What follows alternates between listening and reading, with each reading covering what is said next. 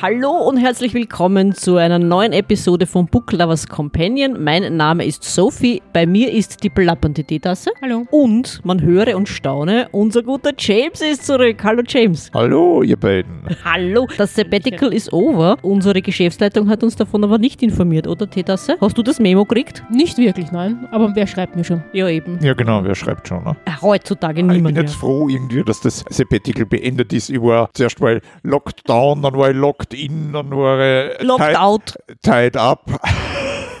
Je- Jede Menge Arbeit natürlich, ne? Ja, genau, locked out, ne? das kommt wahrscheinlich als nächstes. Mit den Handschellen, locked up. Was verschweigst du uns? Was verschweigt er uns, glaubst du? Verschweigt uns was? Das Alle. Details will ich nicht wissen. Nein, Überlassen wir ja, der Fantasie. Ja, sonst wird es nicht jugendfrei. Und Verrate sowieso keine Details über den nächsten Pseudonymroman. ah, okay, verstehe. Naja, bei uns hat sich was getan, vor allem auf unserem englischen Kanal, liebe Hörer und Innen. Das habt ihr wahrscheinlich mitbekommen. Unser letztes Interview ist diese Woche, sprich am 1. März online Montag? gegangen. Ja, genau, am Montag mit der Christy Newport. War eine sehr spannende Unterhaltung über ihren leider noch nicht veröffentlichten Roman, der in einem, wie würden wir sagen auf Deutsch, die Tasse? Politisch inkorrekt, äh, Irrenanstalt. Ja, danke. Asylum. Asylum, ja, also in einer Irrenanstalt spielt. Das Und klingt aber gut. es ist auch interessant, es ist auch spannend. Also es spielt auch auf zwei Zeitebenen. Also wir hoffen sehr stark, dass sie einen Agenten, eine Agentin findet und dann natürlich auch einen, einen Verlag. Wir hoffen. Hm, ja, es möge ihr vergönnt sein. Na, aber das ist interessant, weil so eine Asylum-Geschichte habe ich nämlich auch schon, soll ich sagen, in meinem Kopf habe ich sie schon halber durchgeplant. Naja, dann. Flux an die Tastatur, oder? Ja, es gibt da leider noch Altlasten, die trotz des Sabbaticals liegen geblieben sind, die mir jetzt nebenbei nicht nur neben die Romane ja jetzt auch Kurzgeschichten geschrieben habe, drei, wobei die letzte, ja, die letzte ist eigentlich jetzt fertig, habe ich schon einmal durchgelesen und die schicke ich wahrscheinlich am, vielleicht am Wochenende, vielleicht nächste Woche, schicke ich die weg. Dann werden wir schauen, was da zurückkommt oder auch nicht. Und eine Sammlung von Kurzgeschichten wird es dir dann geben von dir? Also von mir nicht, nein, weil das sind auch ganz, die sind nicht dasselbe Genre und es sind verschiedene Magazine, wo, beziehungsweise das letzte ist eine Anthologie, wo, wo es eine Ausschreibung gegeben hat, dass man, die Ausschreibung stammt von zwei oder drei, was ist nicht, Illustra nein, von zwei Illustratoren. Und die haben da 50 Illustrationen online gestellt, die haben wir sich anschauen können und sich dadurch die Aufgabe war, sich inspirieren lassen von einer oder mehrerer von den Illustrationen und dann dazu was zu schreiben. Und ja, ein Freund hat mich eigentlich darauf aufmerksam gemacht und ja, es hat dann interessanterweise irgendwie funktioniert. Ja, mir ist dann was eingefallen und dann nur was eingefallen und dann nur was eingefallen und dann haben wir gedacht, naja, wenn ich die drei Sachen jetzt in den, in den Mixer rein tue, kann da der Geschichte rauskommen. Ne? Naja, klingt ja Und mal nicht schlecht. Ja, lass mal sich überraschen, wie es die anderen sehen. Ich meine, die Probeleser hat es eigentlich nicht schlecht gefallen, muss ich sagen. Ne? Aber wie gesagt, man weiß ja nie, was die wollen, die das dann wirklich herausgeben und auf was die da abgesehen haben und so. Ne? Ja. Das heißt, die werden veröffentlicht oder ist es das Hinschicken eine Bewerbung, dass es veröffentlicht wird? Naja, sie wollen eben da eine Anthologie mit solchen Geschichten zu den Illustrationen eben ausgeben und ich, nehm, ich gehe mal davon aus, dass sicher mehr sein werden, als dann veröffentlichen können. Das heißt, da wird dann sicher Auswahl erfolgen, schätze ich mal. Ne? Hm, okay. Und das, was mir jetzt fast mehr Zeit gekostet hat, wie die, wie die Geschichte war, an meiner Vita zu feilen.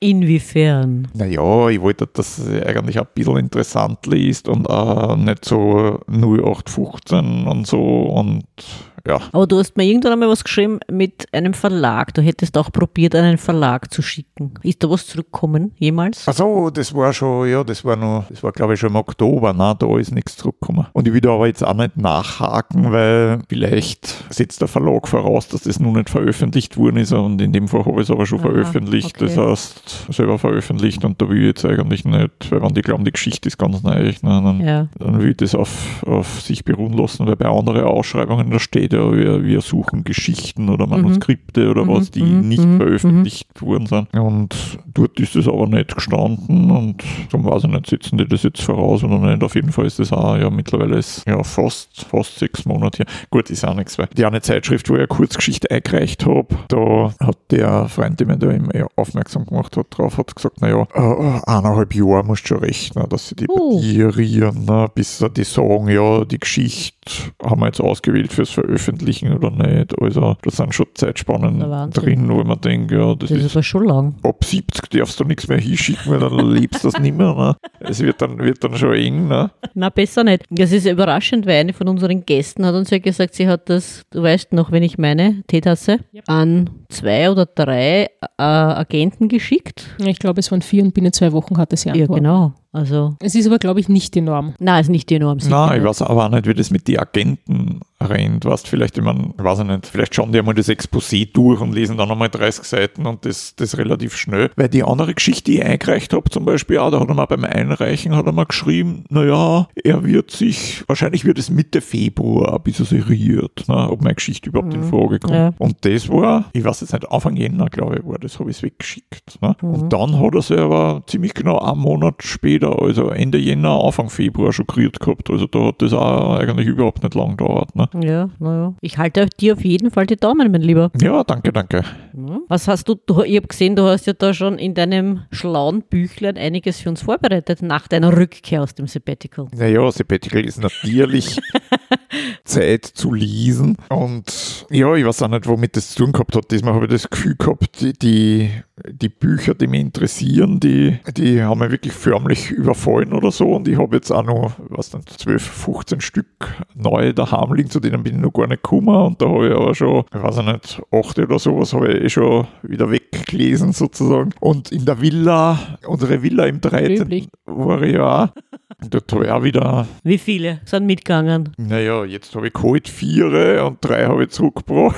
Aber da ist wieder kein einziges Buch unter 400 Seiten dabei. Und ja, na, aber das ist, na, ich weiß nicht, ich finde das eben so faszinierend und, und kurzweilig und ja. Na, das ist Surfen bei Amazon, finde ist ziemlich gefährlich nach ja. Büchern. Ja. Weil da habe ich erfahren, wir haben ja nach wie vor keinen Fernseher, ne? und da hat irgendwer gesagt, ja, jetzt gibt's was, das eh, hast du es gehört, über die Polarstern-Expedition, Aha. wo sie sich da in der Arktis einfrieren hat lassen, das Schiff mit den Wissenschaftlern. Und das hat ja vor 125 Jahren schon der Fridtjof Nansen gemacht mit der Fram.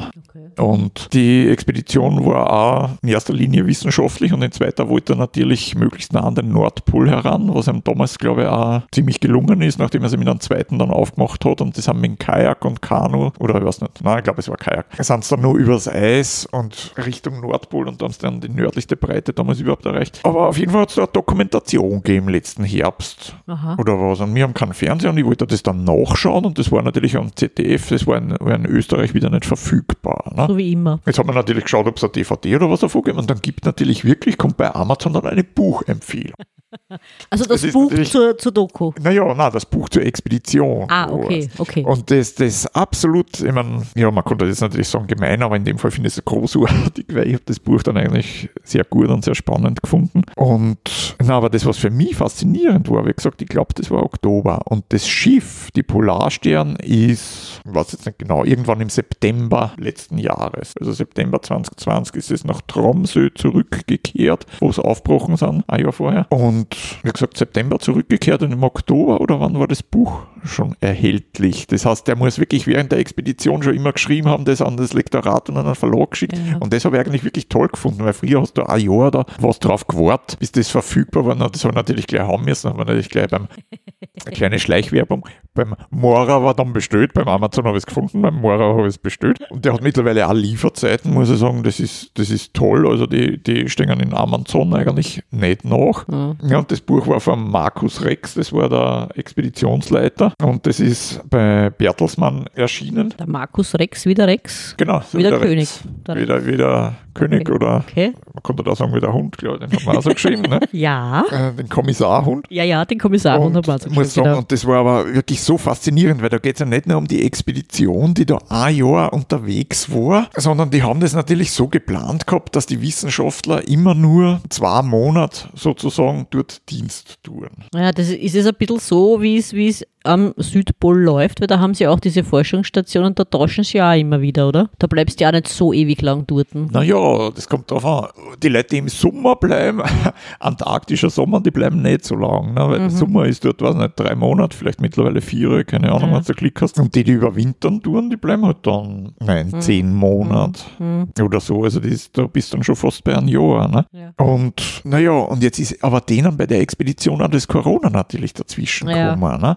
Weil die haben das da irgendwie, ich weiß nicht, Flüge über Nord, Kanada oder Grönland haben es da, ich kann es nicht sagen, also irgendwo im Norden Kanadas ganz oben oder über Grönland, da gibt es irgendeinen Stützpunkt und da wollten sie dann Flüge hinmachen, dass dort der Crew austauschen und weil die haben auf einer Eisscholle sogar eine Landebahn dann angelegt und naja, und das ist dann wieder Flugverkehr und das alles gefallen ist, haben sie das dann alles gesperrt gehabt und jetzt haben sie die gefragt natürlich, wie die die Crew dort hinkriegen. Ne? Und das hat der natürlich der Expeditionsleiter war dafür verantwortlich, jetzt hat der natürlich Himmel und Hölle in Bewegung gesetzt, dass da irgendwas funktioniert. Auf jeden Fall war da eine Crew dabei, die hat dann eben, weil das dann ausgefallen ist, ein, ein Wechsel ist ausgefallen, die hat dann vier Monate Dienst gemacht und das stelle ich mir schon unheimlich interessant vor, weil die sind natürlich noch hin, wie es noch hell war, dann ist die Polarnacht gekommen und bis komplett dunkel war, haben sie die dort eingerichtet auf einer Eisscholle und ja, also absolutes, absolut lesenswertes Buch, muss ich wirklich sagen. Absolute Empfehlung, total spannend. Das ist wieder eine Geschichte, wie wir früher schon eine Folge gehabt haben, wo ich sage, äh, irgendein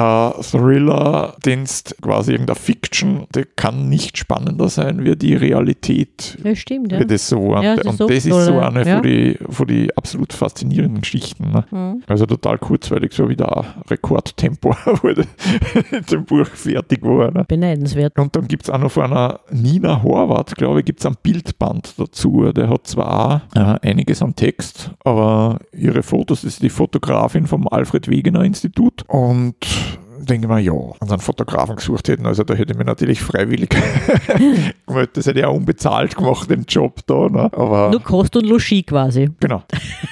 Aber nachdem ich ja mittlerweile wen braucht, der mir die Kamera tragt, weil du auf das Gerät anhängt, war das dann wahrscheinlich nicht so gut gekommen. Ne? Und, und die Nina Horvath, ja, ich weiß nicht, wie alt die ist, keine Ahnung, 28 oder 30 und die hat auch schon für National Geographic und fürs Time, glaube ich, Time Magazine und ja, also Publikationslisten hat die, die ist schon sehr beeindruckend. Ne? Und ich muss sagen, ja, die hat das gut gemacht, weil da siehst du oft das Schiff, so wie es in der Polarnacht steht und mit die Scheinwerfer und Suchscheinwerfer und damit die Leute alle auch Licht haben, außer einer Stirnlampen. Und wenn dann so ein richtiger Schneesturm dort ist auf der Eisscholle, das schaut wirklich aus wie ein Büdel aus einer, aus einer anderen Welt, aus einem, von einem Eisplaneten oder, also total faszinierend. Ja. Also eigentlich auch Inspiration für irgendwelche Sci-Fi-Bücher dann? Würde ich sagen, für Sci-Fi-Bücher oder auch, wenn gern malt oder illustriert oder so, absolut, mhm. weil da sind Bühlen dabei, die, die schauen nicht mehr aus wie Fotos, die wirken total abstrakt ja. irgendwie ja. durch die, und das hat schon was, ne? Ja, das klingt nicht übel. Am Punkt, am Punkt will ich vielleicht noch sagen. Na, bitte. Nämlich, dass sie die Crew unheimlich schwer da hat, eine passende Eisscholle zu finden, weil das Schiff hat dann quasi dort angedockt, bevor dann die Polarnacht gekommen ist und hat sie dort einfrieren lassen. Und die wollten natürlich, dass die das alles mit der Landebahn und so, jetzt braucht das Eis eine gewisse Mindestdicke.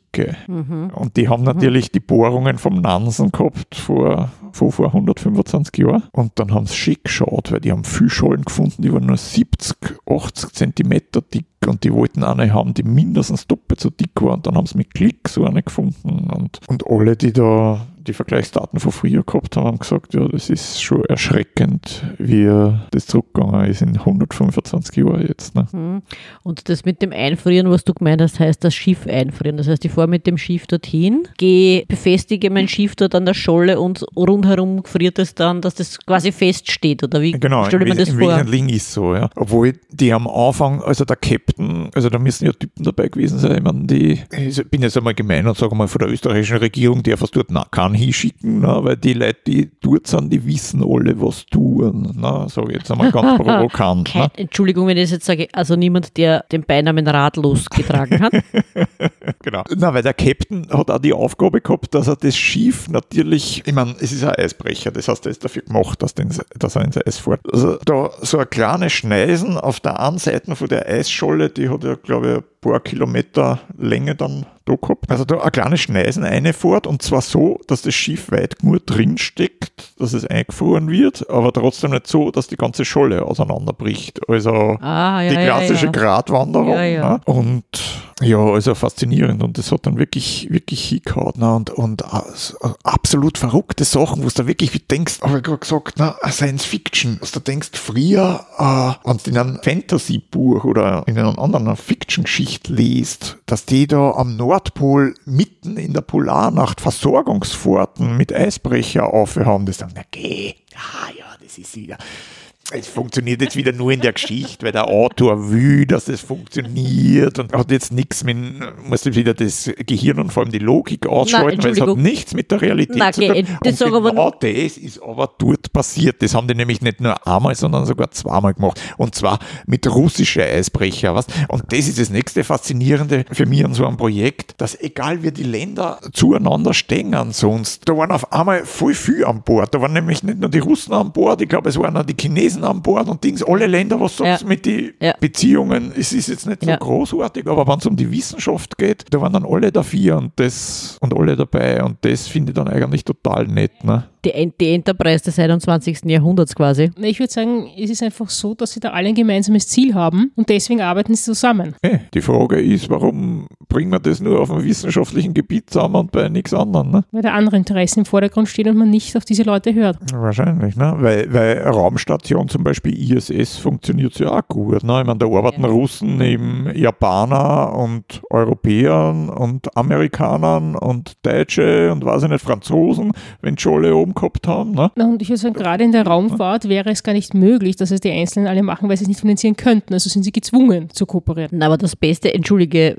Raumfahrt betreffend, ist ja die arabische äh, Sonde, die sie jetzt auf den Mars geschickt haben. Hast du das gehört? Ich habe letztes Jahr gehört, dass gestartet ist, wo sie mittlerweile ist. Ich weiß Nein, nicht, ist sie schon etwas. gelandet Ja, ja, ich oder glaub. ist, ist nur Nein. Orbit? Nein, nein, ich glaub. Das weiß ich nicht. Ne? Aber Arabisch ist ein sehr, sehr dehnbarer Begriff, weil aus den Arabischen Emiraten kam das Geld. Das stimmt schon. Ja. Gebaut, glaube ich, haben es die Amerikaner und ins All geschossen, glaube ich, haben es die Japaner. Oh, okay. Also hier von einer arabischen Mars-Expedition zu sprechen, ja gut. Ja, das ist natürlich, ja, das ist eine Definitionssache. Ne? Wenn du sagst, wir Genau. definieren nach dem, der die Kohle, Ja, wenn man stimmt. sagt, jemand, der die Kohle hat, hat Ja, wer Sohn, zahlt schon ne? da, ich weiß eh. Aber weil du gesagt hast vorher mit äh, sehr unwahrscheinlich, also ich weiß nicht, in Österreich die Zeitung aufmachen, wir halten doch mittlerweile alles für möglich, oder nicht? Nicht nur bei uns so. Es, es, ist, es ist ja alles möglich bei uns. Ne? Das stimmt. Ich Oder? meine, wir kennen Daran- zwar, äh, ja, Entschuldigung, wenn ich jetzt abschweife, wir kennen zwar, wir sind zwar nicht in der Lage, dass man da einen Impfstoff, der auf minus 70 Grad kühlt wird, irgendwo ins letzte Tal, ins Kaunertal oder was ich nicht, irgendwo zuzustellen, das schaffen wir nicht. Dass man dort irgendein Murtel impfen, was nicht in einem Heim sitzt, das, das geht nicht, weil da müssen wir einfach mal ad AstraZeneca warten. Ne? Das funktioniert nicht. Aber sonst geht alles. Ich meine, wir können Banken aufwacken, haufenweise. Ne? Wir kennen äh, solche Dings, die eigentlich bisher einen relativ guten Namen gehabt haben, denke ich mal, wie Lenzigen und, und Palmas. Na, Fangen was womöglich an gemacht. mit Dings da Ja, ja. Umetikettieren. Und dann denke ich mir, ja, was, was äh, Flächenversiegelung und, Schaffen wir. und Naja, ich sagen, Korruption betrifft, denke ich mal, sind wir, gehören wir sicher zu den führendsten Ja, Ländern ja. der Welt und das muss man dann halt schon aufwiegen. Da muss man halt sagen, ja, dass man den Impfstoff jetzt nicht überall hinbringen kann, das muss man dann in Kauf nehmen. Dafür kennen wir andere Sachen. Es gilt natürlich für alle Beteiligten die Unschuldsvermutung, muss ich jetzt auch noch sagen. Ne? Na, Aber- selbstverständlich. Ja, wenn es keiner glaubt vielleicht, aber wurscht. Ne? ich glaube, es gibt etwas, das wir nicht machen können und das sind eher die Dinge, so wie es gemacht gehört, ja, oder wirklich was vernünftig geplantes so durchzuführen, wie es geplant war. Gell. Da tun sich aber nicht nur die Österreicher, da tun sich einige Staaten recht schwer damit. Meinst du? Okay. Das war jetzt auch nicht die Herausforderung. Ich habe jetzt aber nur gesagt, worin wir gut sind. Dass Und das im Testen, sind, im Testen sind wir ja auch gut. Hauptsache wir sind im Testen Weltmeister. Im Impfen nicht so sehr, aber im Testen auf jeden Fall. Auch mit Tests, die du eigentlich In die wenn, in kannst. den Tor schmieren kannst, die gesagt in den Kübel treten kannst. Aber du siehst, die Österreicher sind brav, marschiert alle in die Apotheke. Aber da brauchst du mit der Hand nicht weit fahren. Du fährst ja nur zuerst du in die Nase und dann wieder aus und schmierst das auf ein Tor. Ne? genau, sozusagen, so funktioniert das. Okay, haben wir noch einen Tipp oder würd, ich würde sagen, wir heben uns das für die nächste Folge auf, oder James? Ja, auf jeden Fall. Na dann, liebe Hörer und Innen, bleibt am Rohr. Es wird von uns noch mehr geben und das bestimmt auch in kürzester Zeit. Oder Teetasse? Ja, ja, was immer du sagst. Okay, danke und bis zum nächsten Mal, ihr Lieben. Bis zum nächsten Mal. Tschüss. Liebe Hörer und Innen, unser guter James war so aufgeregt, dass er wieder zurück ist aus dem Sabbatical, dass er doch glatt vergessen hat, den Titel des besprochenen Buches zu erwähnen. Und zwar Markus Rex, eingefroren am Nordpol. Bei der Fotografin ist ihm ein klitzekleiner Fauxpas passiert. Es handelt sich dabei nicht um Nina Horvath, sondern um Esther Horvath. Und der Titel des Bildbandes von Esther Horvath lautet Expedition Arktis, die größte Forschungsreise aller Zeiten.